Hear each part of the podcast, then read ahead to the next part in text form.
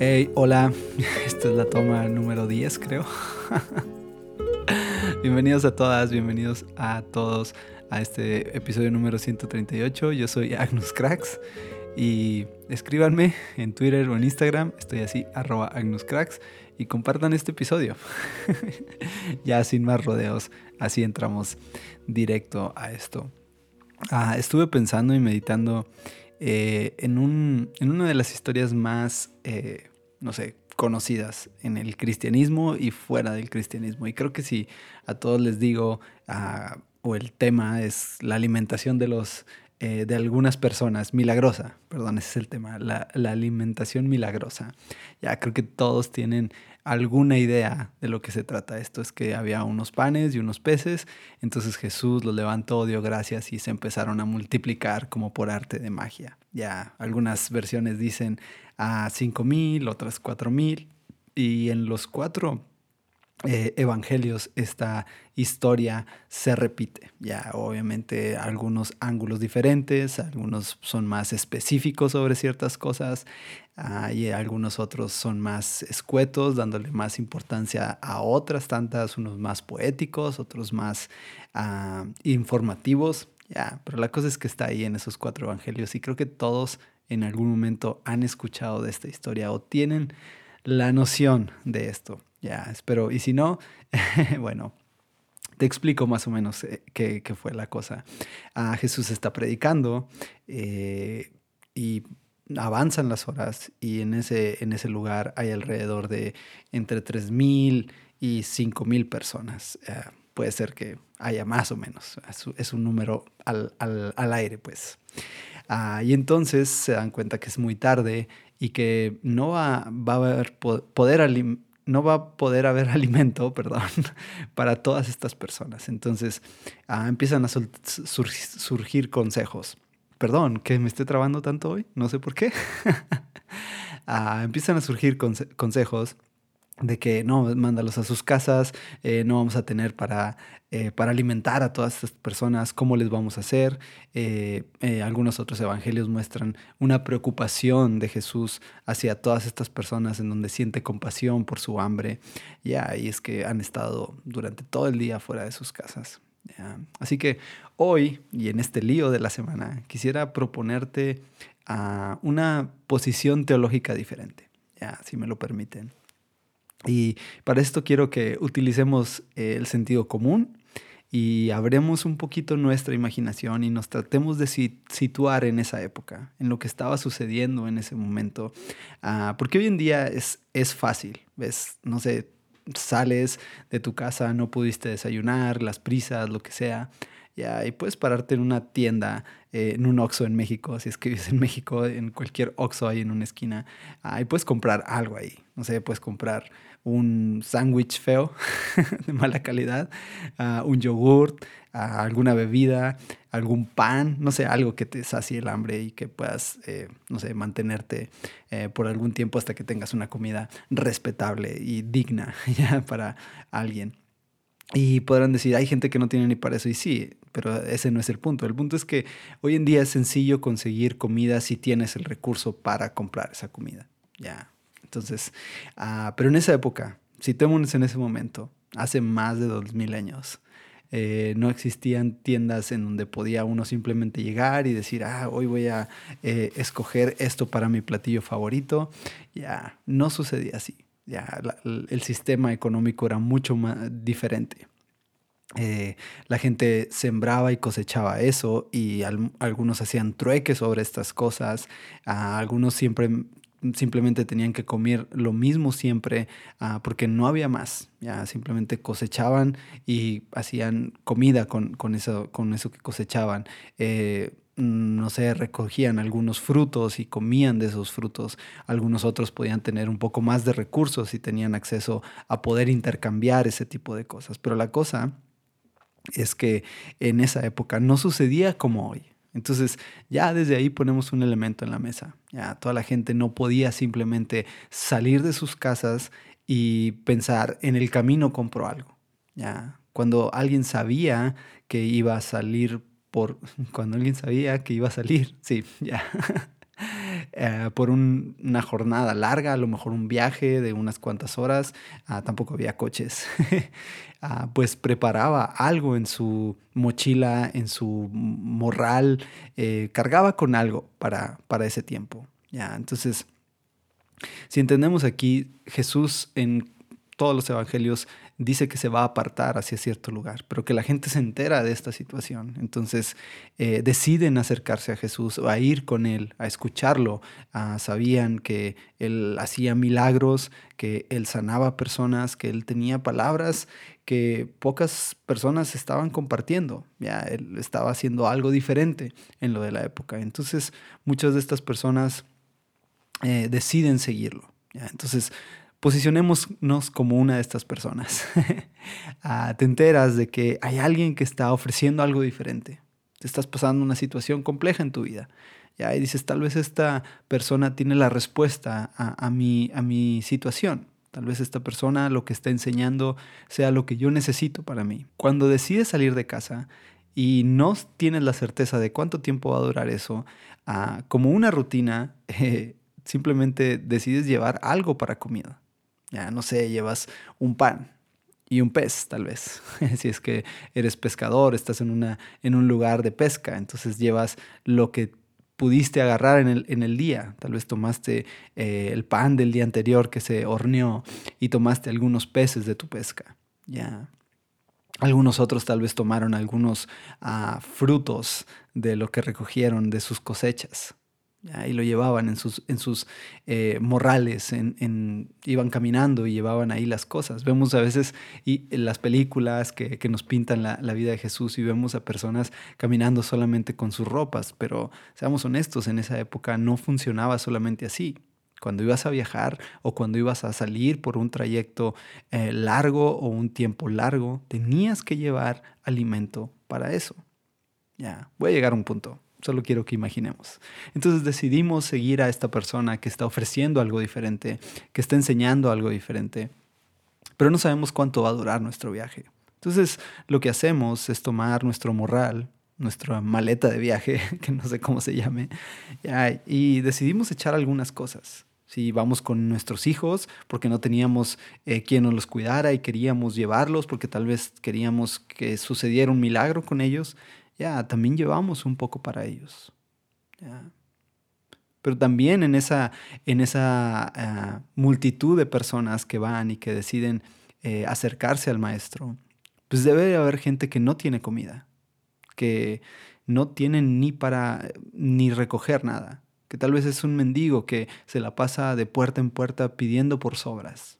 Ya, tal vez había muchas de esas personas. ¿Cuántos de esos miles? No lo sé, pero había tal vez muchos de ellos que sí. Otros tantos tenían un poco. Y llevaban eso en sus mochilas de viaje. Y llegó la hora en la que Jesús empieza a compartirles, empiezan a enseñarles a esta nueva eh, forma de vida, esto nuevo que está ofreciendo.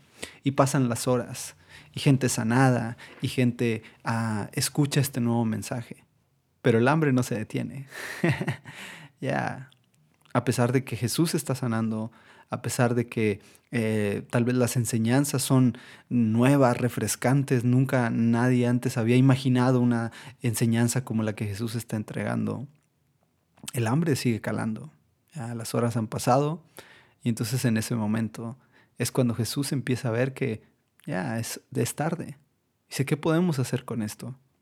Y entonces decide levantar unos panes que encuentra por ahí. Algunas historias dicen que se los toman a un joven que tiene unos cuantos panes y unos cuantos peces. Los toma al cielo y entonces empieza a dar gracias por ellos. Da gracias a nuestro Padre Dios. Y entonces los discípulos en su tarea eh, seguida es empezar a repartir esos panes y esos peces. Ya. Y nos gusta pensar, porque nos han enseñado eso, que, no sé, por arte de magia, esa cesta en donde había algunos panes y peces, empiezan a multiplicarse. ¿ya? Y empiezan a salir peces por todos lados. No sé, durante años yo me imaginaba como, ¿cómo podía suceder esto? Nunca he visto algo así. Ahora, si alguien ha visto así, escríbame por favor y dígame que lo ha visto. ya. Y no es que mm, sea incrédulo, y no me malentiendan, no, no soy escéptico de los milagros, creo en milagros. Y ese es el punto a donde quiero llegar. Ya, yo quiero, creo en milagros. Yo quiero creer en milagros. Quiero seguir viviendo en milagros. Ya, porque esa es mi fe.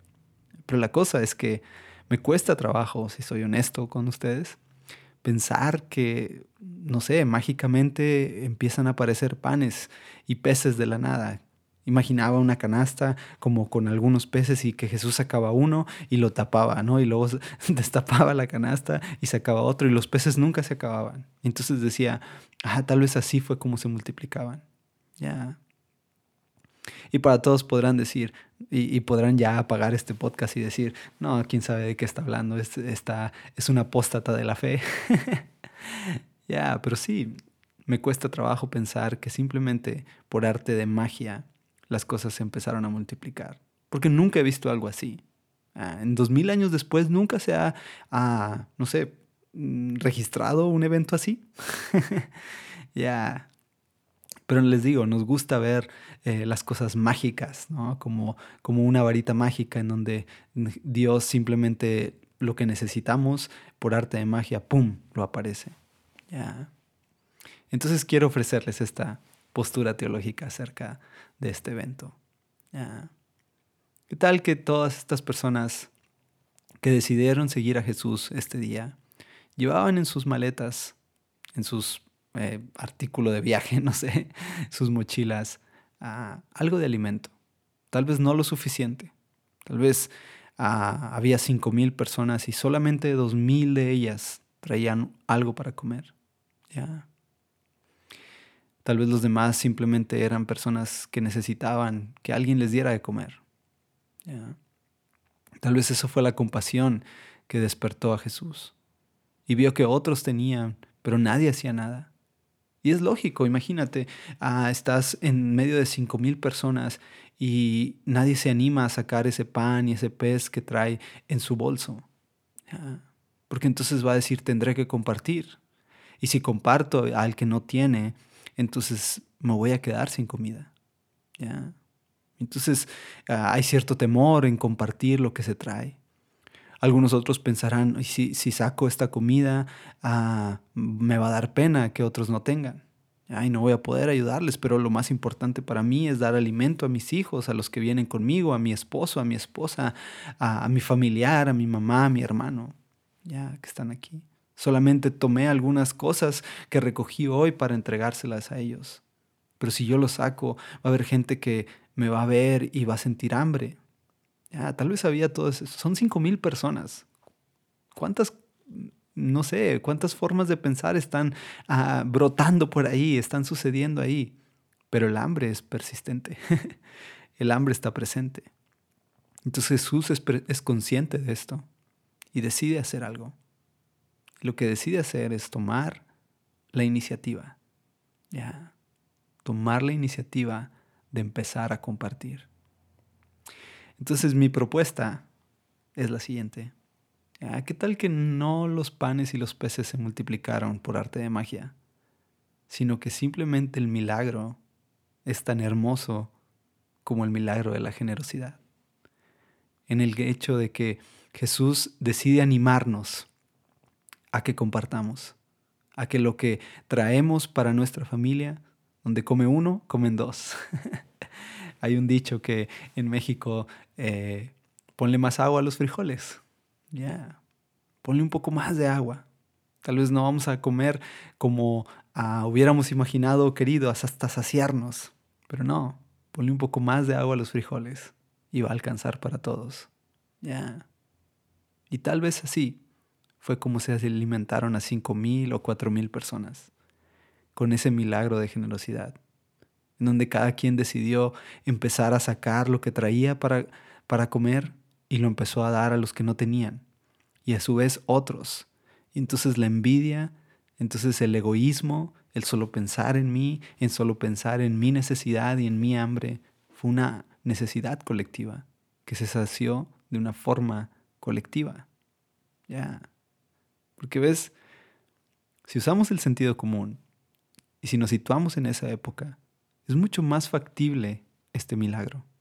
Ahora eso no significa que no crea que hay un milagro. Creo que hay un milagro tan grande, mucho más grande del que imaginamos. ¿ya?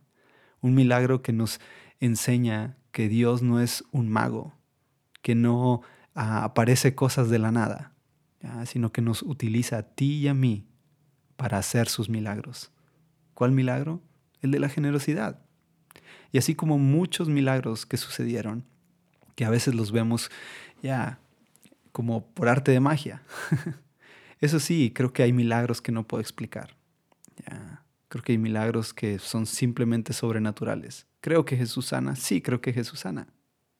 Creo que Jesús transforma, sí, creo que Jesús transforma. Incluso tengo un testimonio propio. Ya, otro día se los cuento. acerca de sanidad en mi vida. Y tengo explicación para eso, no tengo una explicación. Y quiero encontrarla, no quiero encontrarla. Porque, no sé, soy feliz con eso. Ah, descubro mi milagro todos los días. Tal vez en el próximo episodio les platiqué. Pero no podía mover mi mano. Tuve una fractura y de la nada, un día, sin darme cuenta, mi mano retomó su fuerza. Como si un acto de magia. Tengo una explicación para eso, no la tengo. Ya, todos los doctores y médicos decían que yo no iba a poder mover mi mano.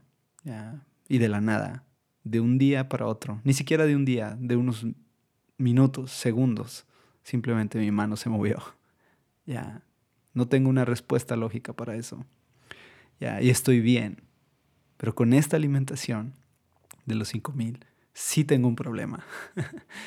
El pensar que solamente Dios funciona así, en donde pedimos y automáticamente van a salir panes y peces de la nada, que va a surgir alimento de la nada, cuando creo que el milagro es mucho más sencillo, más práctico y donde nos involucra a ti y a mí.